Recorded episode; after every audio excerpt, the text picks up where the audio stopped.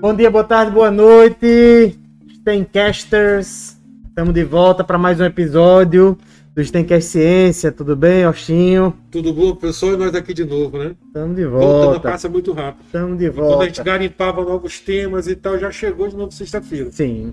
É, primeira coisa que eu queria falar para vocês é: tá aberto o sorteio da caneca, tem todas as informações lá sobre como concorrer no Instagram do Manistem. Então vai lá para ganhar essa caneca linda, tá? É, do Stencast, que o professor hoje gentilmente fez. Então, tem o QR Code aqui na tela do Mano Stem. Já aperta aí, já, já aproxima a sua câmera, vai lá pro Mano Stem e segue todas as informações, como são muitas coisas, eu não lembro, segue todas as informações que você vai concorrer a essa linda caneca do Stencast, o melhor podcast do Brasil de ciência. Com certeza. Lá, tá- lá tem todas as instruções. É, não esqueçam de curtir, de salvar, pedir para os colegas também curtirem, que isso é importante para a divulgação do nosso trabalho. Nós queremos atingir cada vez mais o nosso público, e em especial são os estudantes do ensino médio, mas também estamos ampliando para todo mundo. Afinal de contas, todo mundo gosta de ciência, com uma perspectiva mais leve, mais tranquila. É, mandando um abraço para todo que nos assiste, para o nosso produtor aqui, professor Rafael, que sempre está conosco, dando o maior amparo tecnológico para esses dois dinossauros do rock Deixa que desenrolar. aqui estão. Mas é isso aí, professor. O que, é que a gente vai falar hoje, professor? Tem tanta coisa, o né? tema de hoje é muito legal. Um, um parênteses, na, na- nas postagens do, do, do- primeiro ainda, do nosso primeiro é, episódio, episódio, teve muita dica. Muita dica. O que vocês queriam ver aqui? Podem ter certeza que as dicas do, de, de- que vocês deram para os podcasts, todas vão ser contempladas. Todas, absolutamente todas. Nós já estamos trabalhando nesse material. E hoje, professor, nós vamos falar do quê? O tema de hoje é muito legal e tal qual o tema da semana passada, mexe com o imaginário da, da- do ser humano, que é a vida em outro planeta, especificamente o nosso é, irmão, vizinho, gigante vermelho. Gigante vermelho é Júpiter, né? O É, nosso planeta vermelho. planeta vermelho, Marte. Então nós vamos falar sobre vida em Marte. É possível, não é possível? Você se mudaria para Marte, Washington? Eu acho que sim. Eu acho que sim. Às vezes está tão complicado aqui esse planeta Terra. Tá Eu- eu- E eu, já assisti um filme que fala disso. A gente vai comentar depois, né? Uhum. Perdidos em Marte. Uhum. Complicado, né? Não, não é fácil, não. Até porque não tem a água. Lembra lá do, do, do Matt Damon, né? Uhum. É, é, é semi-criando as plantinhas lá com a urina. E Uhum. É complicado, mas é possível. Balcão. É, ah, eu li algumas teorias que falam sobre isso, da- da- do nosso planeta brevemente. Se a gente continuar não cuidando como é planeta cuidar, se a gente continuar achando que é mimimi, negócio da ecologia, da preservação, da destruição do meio ambiente, da fauna, da flora, nós vamos correr riscos. Né? Nós que eu digo não é eu, nem o senhor, nem nossos filhos. Mas nossos tetranetos, nossos trinetos podem ter riscos Sim. com o planeta. E é possível pensar assim, inclusive os cientistas já pensam. Sim. Quando a gente traz esse tema é porque não é totalmente ficção. Estamos Não, jamais. buscando- Estamos buscando realmente a, a ciência, né, terráquea, né, falando de, de outros planetas, está buscando é, é, como salvar o nosso planeta, mas ao mesmo tempo com o plano B também de tentar explorar outro. É, hoje é a nova corrida espacial, né? A gente falava muito sobre corrida espacial para a Lua, ali na 1960, entre Guerra Fria, Estados Unidos e e União Soviética, e hoje a grande e nova corrida espacial, a corrida espacial Pro nosso planeta, planeta. E, vermelho. nesse, e nesse tem a concorrência da China. Exatamente. Esse não é, mais, não, não é só os bustos.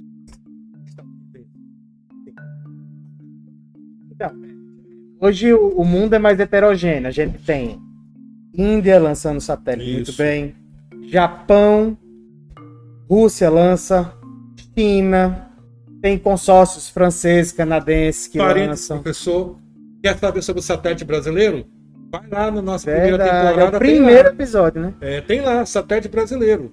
No- O Brasil já lançou um satélite, vocês estão sabendo? Se não sabe, vão ver. Ouçam, ainda não vai ter essa, é- é- essa maravilha de imagem com os nossos lindos corpos aparecendo, mas tem nossas vozes lá.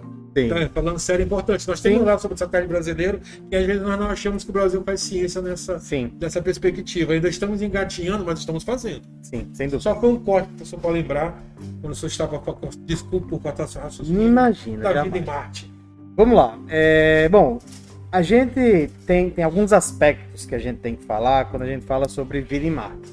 O primeiro deles é ir até Marte. Antes de falar sobre é, viver lá, sobre estabelecer uma colônia lá, a gente tem que falar primeiro sobre Chega. chegar lá, né? É um desafio. Você sabe como é que chega lá, professor? Professor, não é fácil, mas nós já mandamos algumas coisinhas, né? Sim. É, primeiro, o primeiro passo foi dado. Sim. Digamos que se há 30 anos isso era impensável, como o senhor falou, década de 60, a guerra nas estrelas, antes mesmo da Lua, era um satélite. Sim. Na década de 60, quando os, os antigos soviéticos mandaram o Sputnik Hum. para o espaço, o mundo parou, foi uma loucura Sim. total. Eles controlaram o espaço. Sim.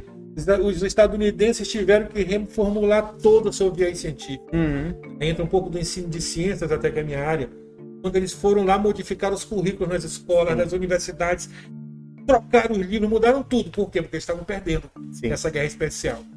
Guerra espacial do satélite. Mas aí o que eles conseguiram? Mandaram o homem à Lua. Sim. Eu ficava pensando também, por que não fomos mais à Lua? E nessas leituras que eu faço, o senhor deve dominar melhor Você sabe quantas vezes nós fomos à Lua? Sim. Quantas? É, e agora eu vi, eu vi esses dias, mas se eu não estou enganado, foram quatro ou cinco vezes. Não, foi mais. Mas sem estardalhaço, como a primeira, né? Isso. É, a primeira é a conhecida, mas nós tivemos algumas missões tripuladas à Lua. Depois do, do ano de 1969, que foi a Uhum. primeira vez com Neil Armstrong Hum. é, e Buzz Aldrin, né, em 69. Mas nós fomos algumas vezes, agora me falhou o número. Mas fomos mais de uma. Fomos. Isso é interessante, vezes. por que não repetimos? E eu lendo sobre isso, que eu percebi, porque não há necessidade. Uhum. Então. Então, já, então, é muito doido, porque parece que já descobriram um elemento lá, chamado hélio 3. E gramas desse elemento é, são capazes de, de gerar energia para uma cidade, algumas gramas. E esse hélio 3 ele existe na Lua por quê? Porque a Lua não tem atmosfera, não tem campo magnético e não impede que o vento solar bombardeie a Lua o tempo todo. E esse bombardeamento do vento solar, partículas carregadas, acabam interagindo com o solo da Lua e gerando esse hélio 3 que fica na camada superficial da Lua. E tem lá. E tem na Lua. Então a China está querendo voltar para lá. E aí chega para trazer o hélio 3. no que tu falou. Primeiro foi a do satélite, a guerra, depois a visita ao homem na Lua, e agora é vida em outros planetas. Sim. E agora a China entrou com força, Sim. Junto com os Estados Unidos, a União Soviética, a, a Rússia menos, né? Sim. Não tem tanto dinheiro assim hoje em dia, mas a Índia tem coisas, tem muitas. É, hoje Então- temos alguns robôs em Marte. É, Não é só ficção, ou seja, nós já conseguimos, né, como a resposta, a pergunta que tu fez a mim, se é possível, se nós já conseguimos mandar algo para lá. Sim, Nós mandamos ultimamente uma sonda que chegou um monte de dados no mês passado sim. Né, sobre Marte, fotografias, etc. É, temos um drone, É. helicóptero. Tá, já tá rolando voando por lá, lá. mas isso é, uma, isso é uma coisa. Sim, Mandar um terráqueo é outra bem diferente, né? sim, então. E por que é tão difícil? Então, é, vamos lá. O primeiro ponto, ponto específico de viajar até Marte, é, é uma dificuldade tácita. Tácito é, é aquilo que é o que é e não tem como mudar. Que é a janela de, das órbitas. As órbitas entre Marte e a Terra, elas se aproximam e se afastam. Lembrei agora Se do, vida, do filme. É, é, como é o nome? Vida em Marte, né? Perdido em Marte. Perdidos em Marte, Perdido em Marte. Que tinha essa questão da janela. Isso. É, é aquilo que nós falamos no podcast anterior. É importante esse cinema para nos contextualizar. Sim. Quando a gente não tem um domínio sobre essas teorias, sobre. O filme a gente consegue mentalizar. Agora eu tô falando, eu lembrei. Sim. Então isso é um problema mesmo. Não é, não é ficção do Eu filme. não posso simplesmente, ah, hoje, bora rodar um foguete. Essa janela, na prática, o que seria? É, é- é possível explicar com poucas palavras Sim, para leigos como eu e tantos que estão vendo? sim. é, veja, é, uma coisa interessante sobre. Aí a gente tem que dar um passo atrás, falar sobre a, a criação de um planeta. Você sabe como é criado um planeta? Vamos lá. O Sol, bom, existe poeira cósmica e essa poeira, por causa da gravidade, ela começa a se aproximar, porque a gravidade uma coisa atrai a outra. E ela começa, muita poeira começa a se aproxima, se aproxima e ela começa a girar. Nessa de se aproxima e gira, se aproxima e gira, se aproxima e gira, ela fica tão densa, tão densa que ela começa a ter reações de fusão nuclear. E com isso se cria uma estrela. Só que nessa dela se aproxima e gira muito rapidamente, ela cria mais poeira ao redor de si e essas poeiras também vão se juntando, vão se criando. E é, que são os planetas que orbitam em torno da estrela. Então assim se cria o sistema solar, por exemplo. Isso comprovado cientificamente, garotada aí que ainda está no ensino médio, muitos jovens que pensam sobre isso, isso aqui não é ficção, Porque... isso é teoria, né? Professor? Não, é, é ciência, ciência pura. Provou, ciência pura. Porque assim, é, você pode dizer que um planeta é criado de outra forma. Mas essa teoria, ela explica, por exemplo, por que, que os planetas estão no mesmo plano. Por exemplo, o Sol está aqui. Não sei se dá para ver aí. Dá, dá para ver, né? O Sol está aqui e os planetas não estão orbitando é um assim, é outro assim, é outro assim. Não, eles orbitam todos no mesmo plano. E aí existem épocas que o planeta Terra está aqui e o planeta Marte está aqui, um de cada lado. E existem épocas que eles estão perto um do outro, mais perto possível. E é nessa janela do mais perto possível, com todo o cálculo do mundo. Em geral, se usa a gravidade da Lua para impulsionar a, nave. Então, é, nisso que a, o, o, ele está aqui, é que é, é, possível nessa janela que ele chegue até lá. Se eu não estou enganado, aí, é um chute. Se eu estiver equivocado, me perdoem. É um ano e meio para que essa janela chegue de novo. E ela, você sabe quanto tempo ela dura? Não sei. É, é algo. Aí, aí, vocês podem estar perguntando: e como é possível chegar a tudo isso? Lembra da disciplina que você tem lá no ensino médio? Sim. Física, matemática, os cálculos. Sim. Isso é cálculo, né, professor? Sim, Tudo isso aí é cálculo. Eu lembro do filme que, quando eles descobrem que ele ainda está vivo uhum. em Marte, forma aquele grupo de cientistas que eles vão escrever uhum. na tela, no quadro. Aí tem um estagiário que chega, um rapaz Sim. jovem, que ele consegue ver algo que não tinha visto. Uhum. Então é ciência pura, ciência matemática pura. aplicada, cálculo Sim. de física. Isso vai. Isso nos levou a Marte, né? Não o ser humano, já mandou equipamentos nossos. Sim.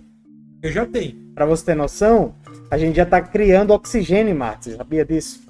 Tem uma caixinha lá, que foi nesse último, a última missão de Marte tem uma caixinha transformando CO2 em oxigênio. A atmosfera de Marte é 95% CO2, que é o gás carbônico que a gente é poluente, né? Mata em então, e oxigênio quase não tem. Então, já tem uma caixinha lá gerando oxigênio como teste. A ideia é, quando o ser humano for para lá, ter uma caixa grande que gere muito oxigênio para uma possível base. Em Marte. Coisa e aí, então a primeira coisa, tem que ter uma janela. Isso já existe hoje, não é novidade. não é um problema não é tá, novidade. Já sabe quando ir. É, quando manda uma nave para lá não tripulada, manda Mas considerando a janela. Só que quando você manda o ser humano, você tem que saber que existe a janela. E o ser humano não pode, eu, ah, eu vou lá. Putz, deu um problema, tô com uma dor de barriga, tô com saudade, quero voltar. Hum. Não existe voltar. Você, tem, você vai e você só volta na próxima janela, daqui um ano e meio. Então qualquer missão tem, se eu não estou enganado, no mínimo um ano e meio. Mas aí é bom checar o dado. É possível ficar esse ano e meio lá. Né? Então, aí a gente tem que, que pensar em alternativas. Aí a gente vai encaminhando para como viver em Marte. Com que artifícios o homem tem que ter para viver em Marte. É, o primeiro deles é, é a gente precisa estabelecer uma, uma colônia lá. Então a gente tem que ter espaço. É, em geral, hoje se fala muito em, em fazer coisas subterrâneas, fazer uma base subterrânea, porque isso vai nos proteger da amplitude térmica. A amplitude térmica de Marte, ela chega a menos 130 graus no inverno e chega a um máximo, máximo de 20 graus Celsius. Então, Marte é, é mais longe do, do, do Sol e não tem a nossa atmosfera robusta para manter o planeta aquecido. Então, às vezes aqui na Terra a gente fala do efeito estufa, né? Gás do efeito estufa está acabando o mundo, na verdade, o efeito estufa salva a nossa vida. Porque a nossa temperatura é amena, é constante.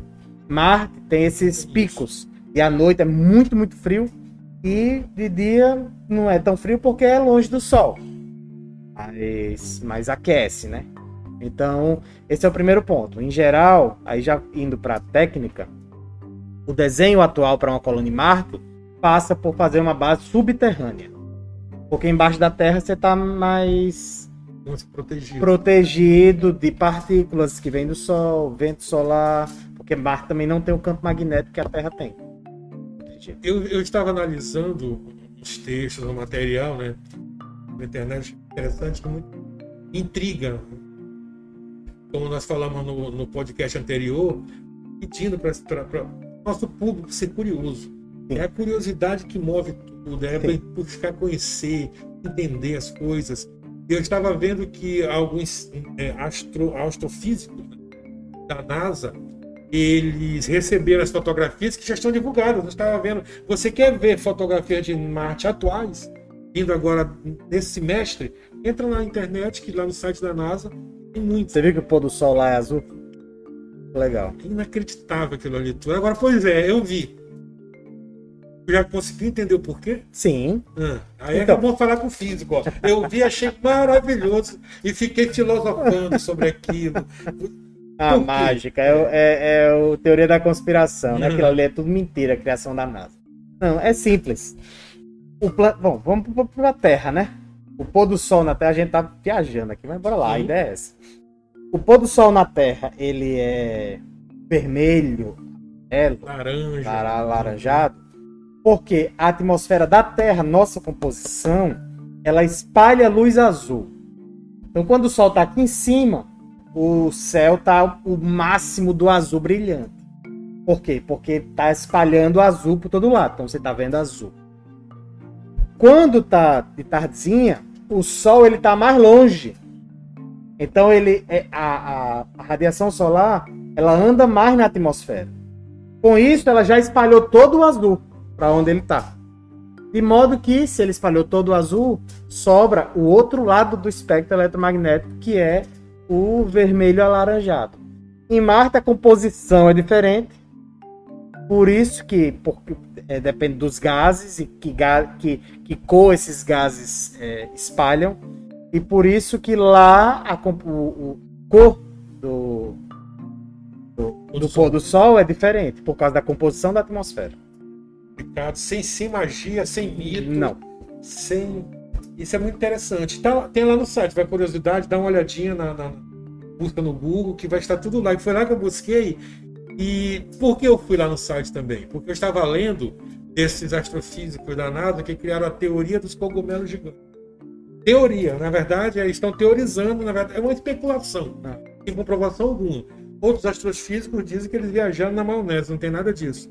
Mas outros dizem que não é comprovado, mas pode ser. Eles foram analisando as fotos. Mas não foi analisando as fotos como nós vamos analisar. Abrir o site e ver agora naquele momento. Não, eles estão analisando há muito tempo. E o que eles perceberam? Que durante determinada parte do ano em Marte, tem ah, tem, tem algo, alguma coisa no planeta, como um cogumelo, que chega a 300 metros de diâmetro. A de diâmetro? 300 Uma metros. Bolachonas. Então, eles dizem que é isso, né? um cogumelo. Mas que no, na primavera, ele so, some no inverno. No inverno, não estão mais. Ou seja, eles ficaram analisando isso por muito tempo, o tempo que durou a, a, a expedição. As fotografias naquele período do ano está lá o cogumelo, de 300 metros. E depois, quando chega no período do inverno, não estão mais. Mas ainda é uma especulação deles, então nós estamos estudando. Mas imaginem, um cogumelo em Marte. O que nós temos em Marte, professor? Então. É possível dizer que tem vida em Marte? Então, Uma Hum, bactéria, alguma coisa? Não, é, não é possível hoje, não é comprovado. Mas, porque assim. Essa é outra discussão. Eu, eu, eu viajo nesses temas. Primeira pergunta é: o que é vida? Essa é a primeira pergunta. Vida, a gente tende a pensar que é vida tal qual terra. Mas a gente pode ter a vida nascendo em outros constituintes.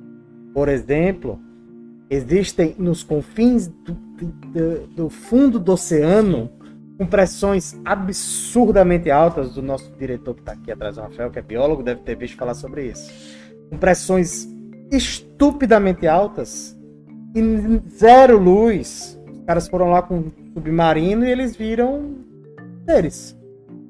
Então, hoje se fala muito em vida associada à água. Se tem água, tem vida. Marte tem água nos seus polos, tem gelo, mas e, e- e supõe-se que existam rios subterrâneos em Marte, lençol freático, etc.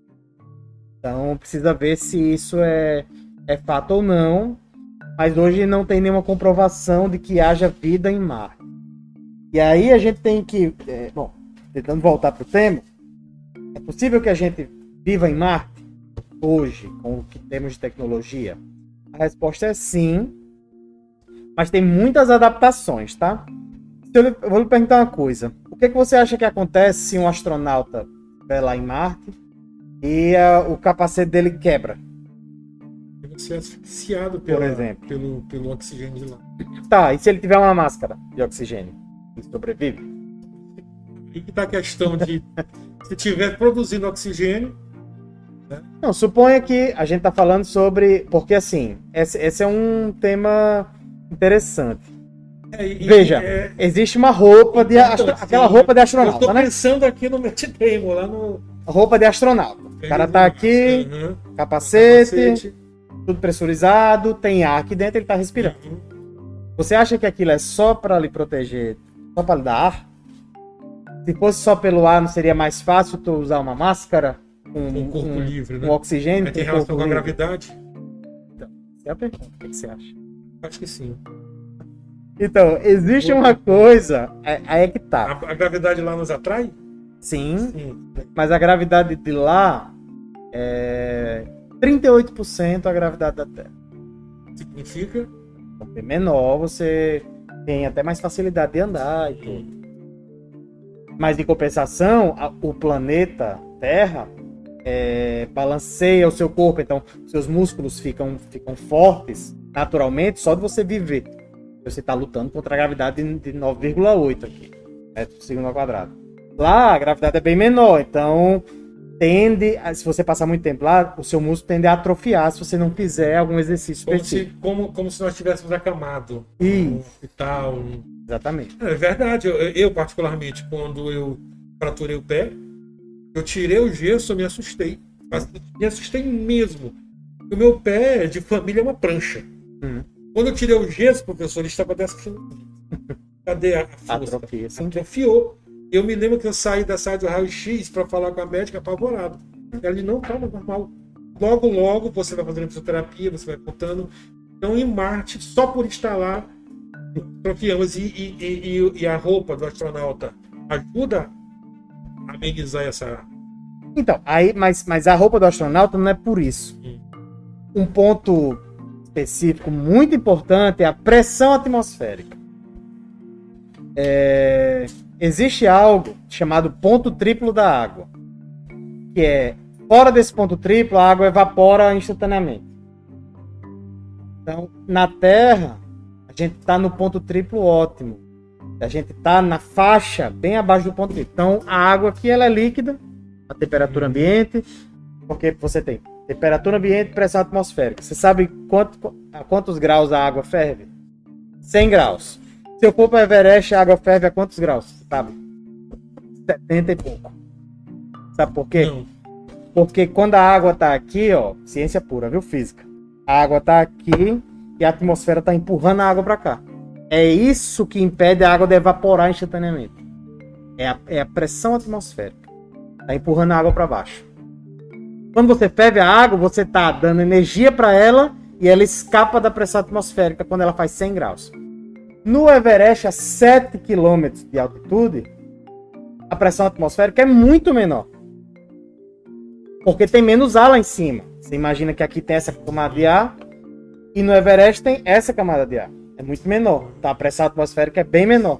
Então tem menos ar empurrando ela para baixo. E, e ela ferve mais rápido, você tem que dar menos energia. Em Marte, a pressão atmosférica é muito, muito, muito, muito, muito menor do que na Terra.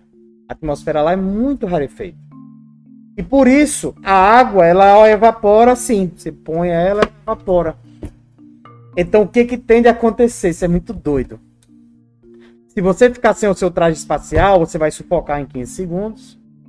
Vai ficar sem ar. Mas suponha que você tem uma máscara. Eita! Uhum. Ou então o cara. Não, pô, peraí, peraí, põe aqui uma máscara no outro. Pronto. Só com o corpo. É. O problema é que o seu, o seu sangue não, não ferve dentro de você porque os seus músculos não deixam. Mas o seu sangue vai começar a, na mesma hora, não tô enxergando. O diretor tá tentando me mostrar alguma coisa. Tô sem óculos.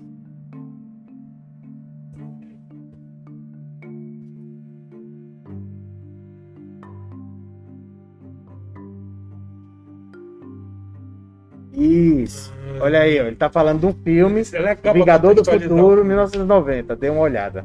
E aí, que exa- É do teu aco- acontece exatamente isso. né? Eu era criança. Eu tinha 4 anos em 1990. Então, então, o que que O acontece? sangue, tava dizendo do sangue. Fiquei achando É porque o o seu, músculo o protege. teu sangue, ele tem um percentual altíssimo de água, né?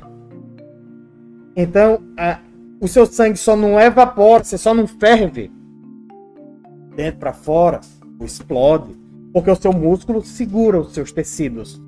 Mas rapidamente você começa a empelotar, rapidamente os seus órgãos começam a esquentar muito e você rapidamente morre.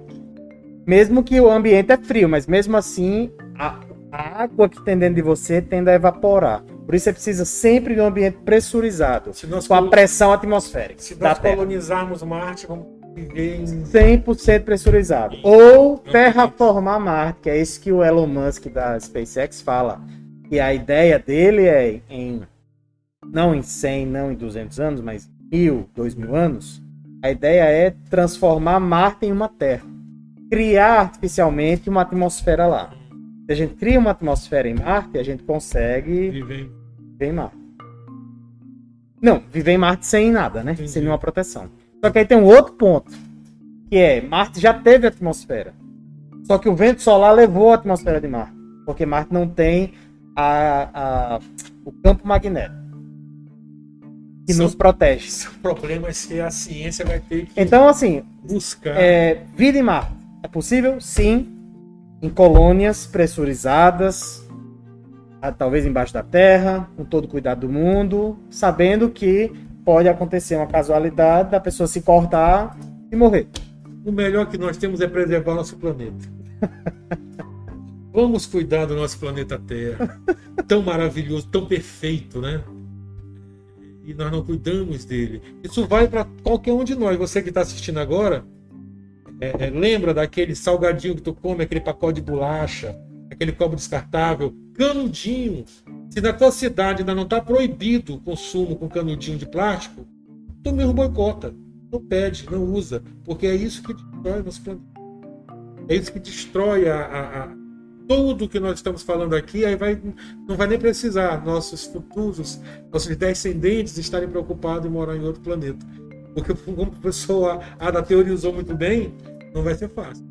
Sim. É, é- é- é- mas é viável, é possível e eu acho que vai acontecer. Vai. Não tenho dúvida. É claro que não vão mandar um bilhão de pessoas. Não. É uma colônia, uma cidade. para pesquisa. Sim, pra- não, e outra coisa. É, imagine o, a- o Elon Musk, que é o do- da SpaceX, que é o que tem mais avançado nisso. é, ele fala algo que é, que é verdade. A gente aqui, planeta Terra, vive e estamos aqui e destruindo, mas, mas, vamos, mas vamos tentar salvar e tudo, mas imagine, por exemplo, que exista um evento de extinção em massa. Um asteroide ou algo nesse sentido. Um- um- uma inversão do polo magnético da Terra. Hollywood está aí para 300, não mostrar em um milhão de pontos. É, é. um grande vulcão entrando em erupção, isso cobrindo boa parte. Sabe? Existem muitas formas de, de, de se falar sobre um evento de extinção em massa no planeta Terra. Pensando nisso, colonizar Marte seria a nossa salvação, porque é, um evento de extinção em massa no planeta pode acontecer. Em dois planetas vizinhos, é, aí a chance é bem menor. Então, por isso também que, nisso, que é pensando em, ah, putz, se der um problema gigante na Terra, a gente tem uma colônia lá, pequena tal, mas a gente vai aprender a viver e tudo. E aí, bom, Marte, né? Aí, voltando pro tema do podcast anterior, se a gente pensar em viagens com velocidades muito próximas à velocidade da luz, aí isso aumenta o leque muito. Por exemplo, a gente entra em exoplanetas. Querem um podcast falando sobre exoplanetas? Deixa no comentário aí. A gente. Você, vocês querem saber o que é exoplanetas? Coloca lá. A gente fala sobre exoplanetas. Então, se você pensar em exoplanetas, existem exoplanetas nas, nas estrelas próximas. E que é 2,6 anos-luz. Se a gente conseguisse viajar à velocidade da luz, dois anos e meio, a gente tava lá no planeta que a princípio pode ser que já tenha características parecidas com a da Terra. É muita coisa. É um outro rápido. A ciência é maravilhosa, né? Passou rápido. Tanta, tanta informação, tanta discussão. Continuem comentando, né? Hoje tenho muita informação Suada. Ele, estudioso dessa área, trouxe muita coisa boa para nós. Se você quer a nossa caneca, Steamcast, ó, essa aqui é do Steamcast é continuar o que já estão fazendo. Quando tiver uma determinada, uma quantidade mais robusta de comentários, né, já tem muito lá. Quando tiver mais comentários, mais repostagens, mais dicas, mais é, é, é, vocês marcarem mais pessoas, vamos fazer o sorteio. sorteio tá próximo já. Você vai receber a nossa belíssima caneca do Stickcast. Tá linda, tá linda. Temos, padronizada. Tá linda. E é isso aí, professor. Foi rápido de novo, já passou mais de meia hora. Tem que aumentar um. Ah, a gente agradece demais a presença de vocês. Siga, comenta, curta, compartilha com todo mundo. É, ouça no podcast, no, no nas, nas, plataformas de áudio, assista nas plataformas de vídeo. É, obrigado então, pela é. presença de sempre, a gente agradece demais e nos vemos no próximo episódio. Toda sexta-feira, toda sexta, horas, 17 horas, horário de Manaus. Vai estar no YouTube. No YouTube do, do Academia tem. E vamos indicar com alguns flash, alguns recortes, comentários no arroba Manistem. Fiquem ligados lá, arroba Manistem no Instagram, para ter os comentários para concorrer à nossa caneca. Valeu, gente. Obrigado. Obrigado Show. Rafael aqui na nossa produção. Até sexta, galera. Valeu, papai. Fui.